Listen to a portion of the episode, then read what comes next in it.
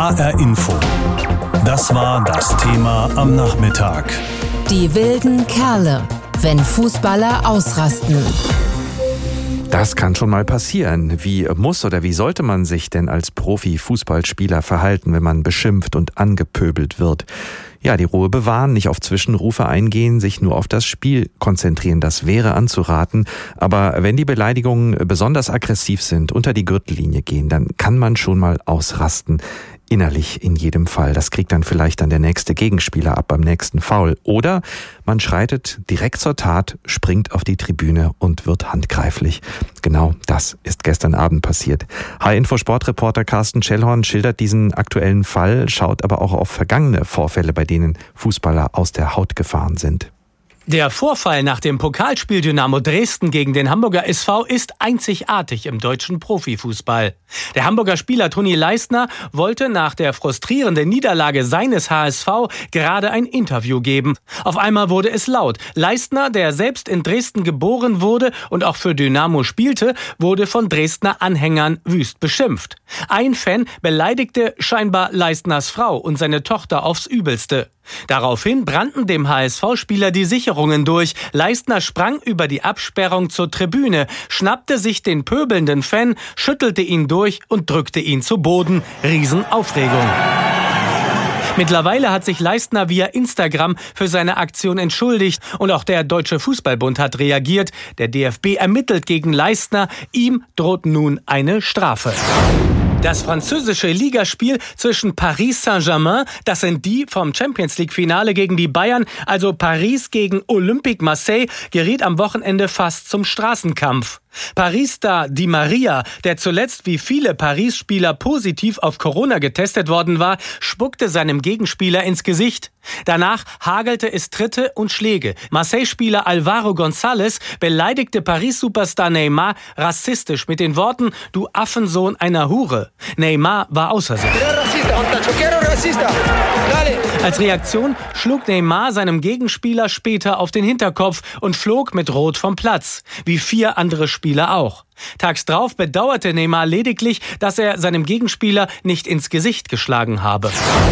WM-Finale 2006 in Berlin. Die Welt schaut zu und staunt. Die Verlängerung neigt sich dem Ende zu, als es ein Wortgefecht zwischen dem französischen Superstar Zinedine Zidane und dem lang aufgeschossenen Italiener Marco Materazzi gibt.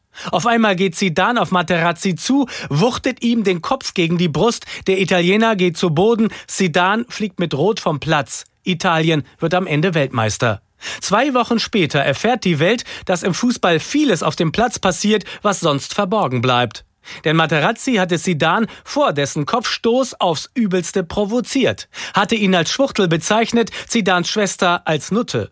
Sidan hätte das überhören können, tat es aber nicht. Der Gang vom Platz war sein letzter als Spieler. Sidan beendete seine Karriere, ist heute Trainer von Real Madrid.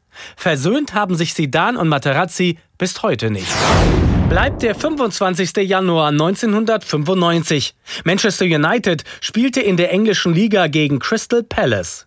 Als Menu-Stürmer Eric Cantona nach einem heftigen Foul vom Platz fliegt. Eric Cantona. Four times he walked.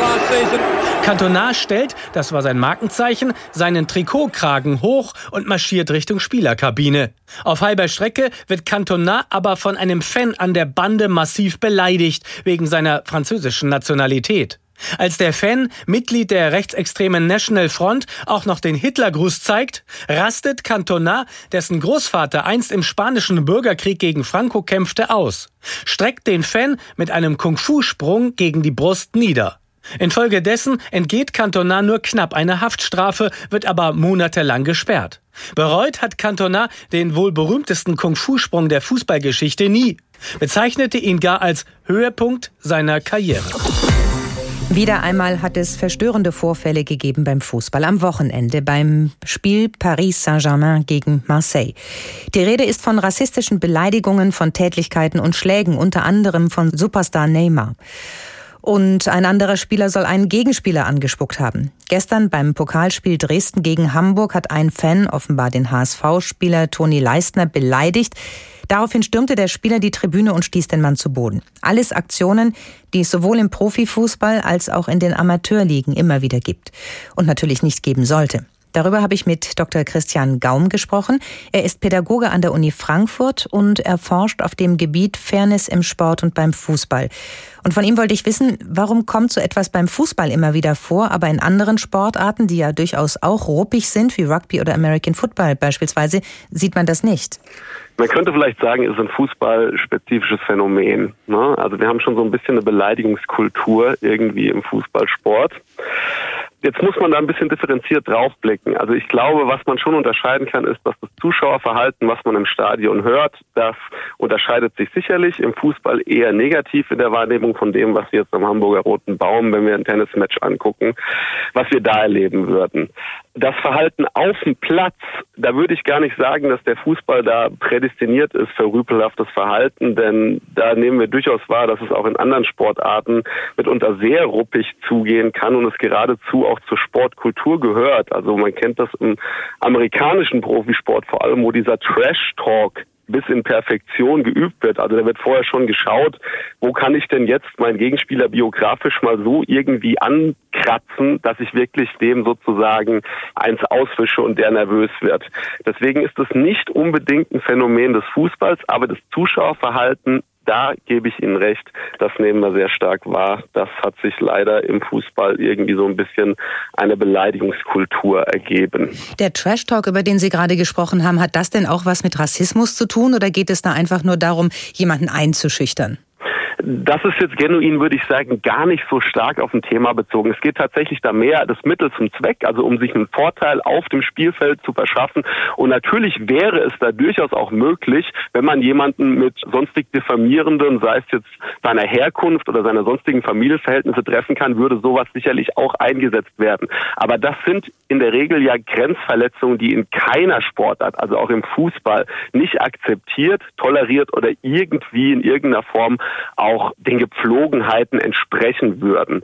Ich werde also auch immer vorsichtig, das möchte ich vielleicht gerade nur ergänzen. Ich glaube durchaus, dass sich auch unsere Fußballkultur da etwas gewandelt hat. Also wir haben schon so über die letzten Jahrzehnte schon irgendwo die Wahrnehmung, dass auch Fanszenen da sehr, sehr, sehr intensiv sich mit beschäftigen, was denn eigentlich noch in Ordnung ist und was nicht. Und insbesondere das Thema Rassismus, da hatten wir doch in den 90er Jahren eigentlich gravierendere Auswüchse in den Fankulturen.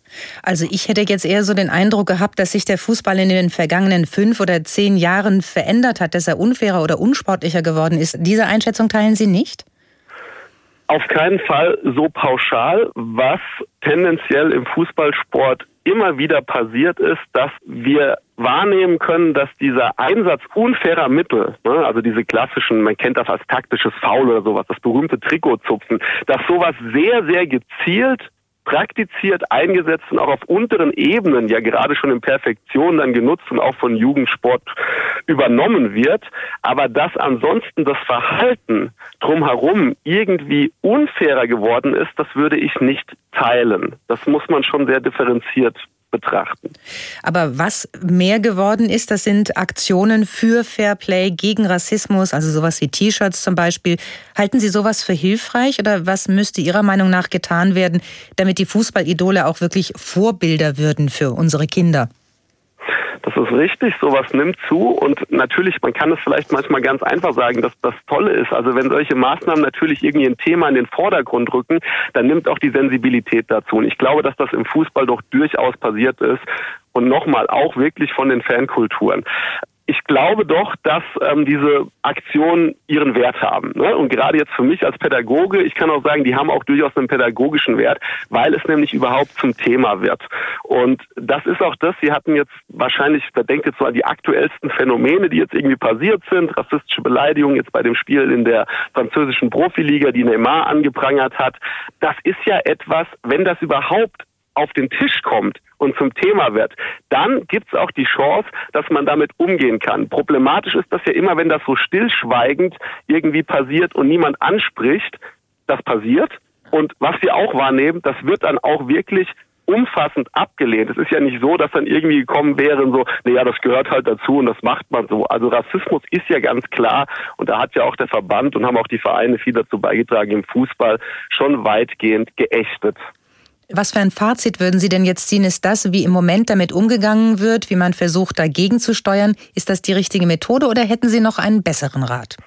Ich hätte zumindest nur einen ergänzenden Rat, ohne dass ich mir anmaßen würde, dass ich da jetzt eine pauschale Lösung habe, denn das ist genau das, glaube ich, zentralste Problem, dass wir zu oft diese einfache, schöne Idealüberzeugung teilen, naja, der Sport wird schon wünschenswert wirken im Sinne der Werteerziehung. Das tut er nicht. Also Sport ist zunächst mal zumindest über den, den wir sprechen, der ist konkurrenzbetont und der hat auch selektierende Momente drin.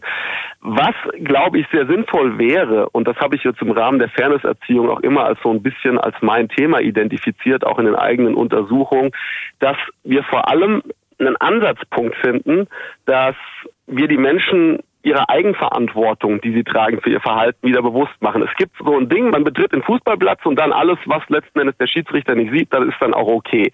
Und das ist jetzt auch gerade an den Beispielen aktuell so interessant.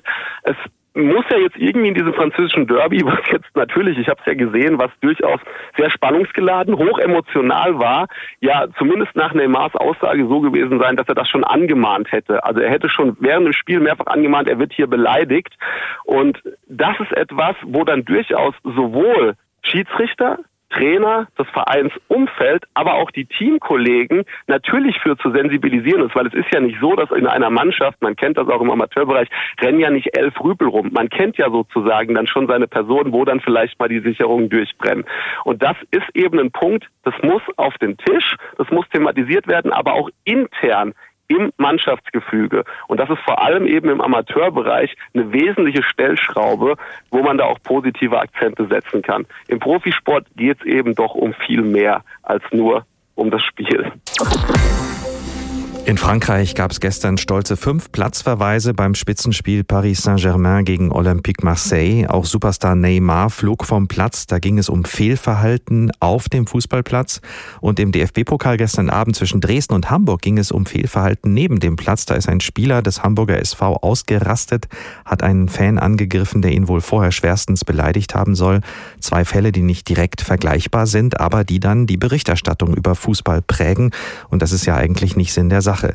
Gerhard Delling hat über ein Jahrzehnt die Sportschau in der ARD moderiert und geprägt.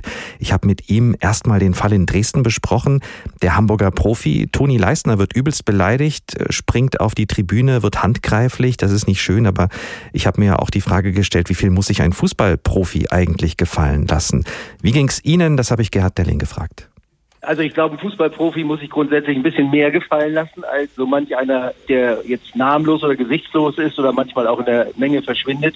Das gehört zu dem Geschäft. Dafür wird er übrigens auch sehr gut bezahlt. Auf der anderen Seite ist es natürlich nicht in Ordnung, wenn der sich alles Mögliche erzählen lassen muss. Aber ich glaube, da greift normalerweise eigentlich so das Mannschaftsbefinden und wenn sich alle da zusammengetan hätten, die das mitbekommen haben oder er auch seinem nächsten Kollegen das darauf aufmerksam gemacht hätte, hätte eigentlich hier sozusagen das greifen müssen, dass man sich da beruhigt und sich um so einen, also wenn es denn tatsächlich so gewesen ist, dass der ihn übelst beschimpft hat, um so einen Idioten auch nicht kümmern muss. Das muss ja alles auch nochmal aufgeklärt werden dort in Dresden. Nochmal der Blick aufs Fußballfeld. Gestern das Spiel in Frankreich mit den fünf roten Karten und diversen Rudelbildungen. Solche Fußballspiele, die werden ja von Millionen Zuschauern gesehen. Viele Kinder sind dabei. Wie wichtig ist die Vorbildfunktion der Profispieler und vor allem wie bewusst ist Ihnen das eigentlich?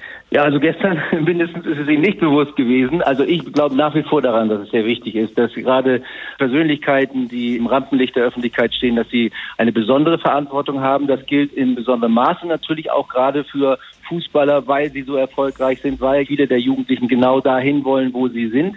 Aber das gilt auch für andere. Also davon mal ganz abgesehen, ich glaube, das ist im Augenblick im Laufe der letzten Jahre so ein bisschen Trend geworden, dass man sich eigentlich um diese inneren Werte nicht mehr so kümmert, deswegen sie auch nicht so im Bewusstsein sind. Sowohl in der Politik, wenn wir nach Amerika gucken oder nach England beispielsweise, ist doch der schroffe Ton mehr an der Tagesordnung als das Verständnis.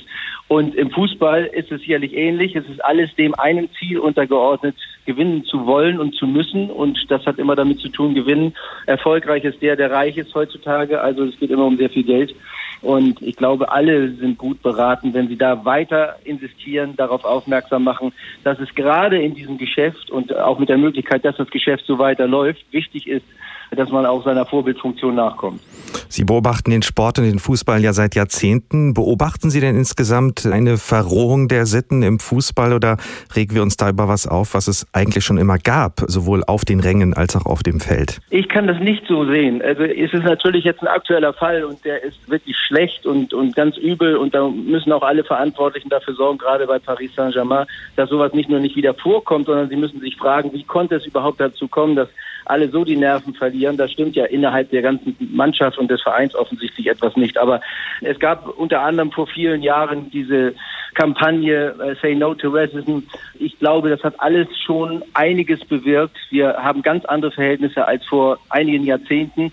Wir haben ein größeres Bewusstsein, aber wir haben mittlerweile auch irgendwie wieder so eine, so eine Verrohung, sowohl in der Sprache, im Sprechen, in dem ganzen Auftreten.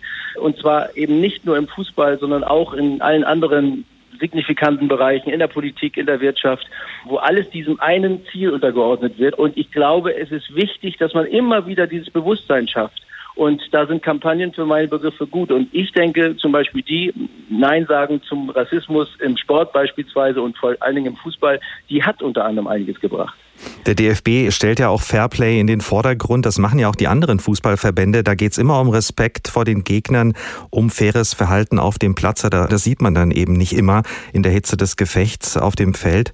Wenn Sie Schiedsrichter, wenn Sie Schiedsrichter wären, ja, bitte. Ja, nun darf man auch nicht davon ausgehen, das sind ja nun nicht auch, erstens sind es nicht alles nur Akademiker und Menschen, die zur Yoga sich irgendwie zusammenfinden. Also da erstmal sind da ganz viele verschiedene Gesellschaftsschichten, ganz viele verschiedene Menschen aus aller Herren Länder, die da zusammenkommen. Und dann ist es ja nach wie vor auch ein Sport, wo man schon mal zwischendurch auch ein bisschen die Nerven verlieren kann, nur nicht sollte. Und dass sowas passiert, ich, also nach wie vor glaube ich, das wird es immer wieder mal geben. Und das ist vielleicht hier und da auch nur allzu menschlich, aber es darf nicht fortgeführt werden. Und das Schlimmste an der Aktion von gestern bei Paris Saint-Germain finde ich eigentlich die Reaktion des nächsten Tages von Neymar. Und die darf schon von Vereinsseite her überhaupt gar nicht passieren, dass er twittert, er hat nur einen Fehler gemacht, er hat dem Gegner nicht ins Gesicht geschlagen. Das finde ich müsste wirklich eine signifikante Strafe nach sich ziehen. Verbales öffentliches Nachtreten. Wenn Sie Schiedsrichter wären, was würden Sie sofort ändern auf dem Platz? Warum gibt es zum Beispiel keine Strafminuten im Fußball wie beim Eishockey? Also die Frage der Sanktionen, die gibt es ja schon lange. Früher gab es zehn Minuten Ausscheiden nach Fehlverhalten beispielsweise. Aber was ich als Schiedsrichter ändern würde, wäre relativ klar ein anderes Verhaltensbewusstsein, ähnlich wie beispielsweise im Handball. Auch da gibt es mal Fälle, wo einer über die Stränge schlägt, aber in der Regel gibt es eine Entscheidung. Der Ball muss genau da liegen gelassen werden, wo er sich gerade befindet. Und danach richten sich alle. Und das sind sozusagen die Gesetzmäßigkeiten, die für alle gelten. Und nochmal, auch da wird mal einem die Sicherung durchbrennen. Aber normalerweise loben alle dieses Verhalten, wenn sie es sehen. Und ich frage mich bis heute immer, warum gibt es das im Fußball nicht und auch beispielsweise für die Herrschaften am Rand. Denn die haben ja doch einige Möglichkeiten, darauf einzuwirken und vielleicht das eine oder andere Mütchen mal ein bisschen zu kühlen. Sportlich sollte es nämlich beim Sport zugehen, auch beim Fußball, tut es aber oft genug nicht. Das haben die vergangenen Tage wieder gezeigt. HR Info. Kommentar. Ist das menschlich oder ist das asozial? Der Kommentar dazu kommt von HR Info Sportredakteur André Rothe. Vorab. Provozierendes im Fußball gab es immer. Ob einst der härteste Verteidiger der Welt, der Engländer Nobby Styles, der in den 60ern seine Gegner schon mal bis zur Bande verfolgte, um sich dann provozierend daneben zu setzen. Oder Mario Basler, der vor Eckbällen das gegnerische Publikum durch eine Ein-Mann-Laola provozierte. Oder Stefan Effenberg, der bei der WM 1994 nach Effe rausrufen dem Publikum den berühmten Stinkefinger zeigte. Bei so viel Provokation hätten Spieler und Publikum sich doch unter Kontrolle haben können. Richtig, das hätten sie. Einen für mich sichtbaren Wandel im Umgang untereinander gab es im WM-Finale 2006, als Frankreichs Spielmacher Zidane vom Italiener Matarazzi verbal so zur Weißglut gebracht wurde, dass dieser ihm einen Kopfstoß verpasste. Natürlich verdienen Profifußballer Unmengen von Geld, essen hier und da auch goldene Steaks oder fahren mehrere Millionen Euro teure Sportwagen. Man darf laut darüber nachdenken, ob dieses Gebaren notwendig ist oder nicht. Aber ist es erlaubt, dass Fußballer sich deswegen von ihren Kollegen oder Fans von der Tribüne beleidigen lassen müssen? Da sind Fußballer dann doch auch nur sterbliche Menschen und keine Götter. Es kann nicht sein, dass ein Toni Leistner von einem Menschen aus dem Dynamo Dresden-Block mit obszönen Gesten bedacht wird, nur weil er er als Ex-Dresdner nun beim Hamburger SV spielt. In einem Video konnte man diese Gesten sogar erkennen. Der sogenannte Fan soll Leistner auch noch verbal beleidigt haben. Da kann einem Leistner schon mal die Sicherung durchbrennen. Wohl bemerkt, ich rufe nicht zur Reaktion Auge um Auge, Zahn um Zahn auf. Wenn ein Neymar, der beim Duell Paris gegen Marseille vom Platz flog, weil er nach eigenen Aussagen von seinem Gegner als Affenmuttersau beschimpft wurde, durchdreht und dem Betroffenen einen Schlag auf den Hinterkopf verpasst, kann ich dies zumindest nachvollziehen. Genau wie die Reaktion von Sidan oder Leistner. Zumal man eins nicht vergessen darf. Frankreich verlor ohne Sidan das WM-Finale. Leistner und Neymar drohen Sperren bis zu sieben Spielen und eine Geldstrafe. Es wird für mich Zeit, dass auch die Pöbler von der anderen Seite zur Verantwortung gezogen werden. HR Info. Das Thema. Wer es hört, hat mehr zu sagen.